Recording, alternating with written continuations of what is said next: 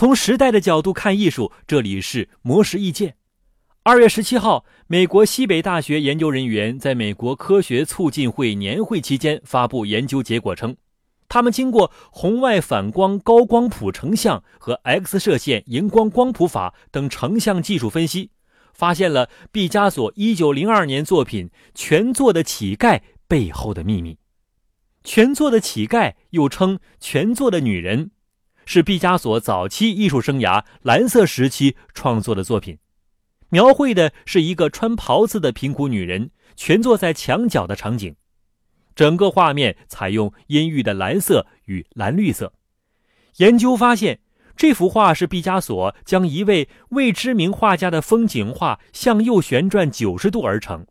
并且借用了原作中一些风景改造成人物躯体，比如。人物的背部原本是山川的峭壁，同时毕加索还用含铬和铅的颜料画了一个端着盘子的右臂，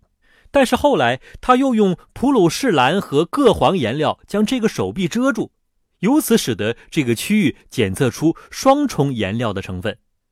收藏这幅画的加拿大安大略美术馆高级美术管理员桑德拉·韦伯斯特库克说。成像技术可以在画作结构内部发现年代学证据，展现艺术家风格是如何发展，从而有助于收藏者更好地理解毕加索的风格和创作过程。以上内容由魔石意见整理，希望对你有所启发。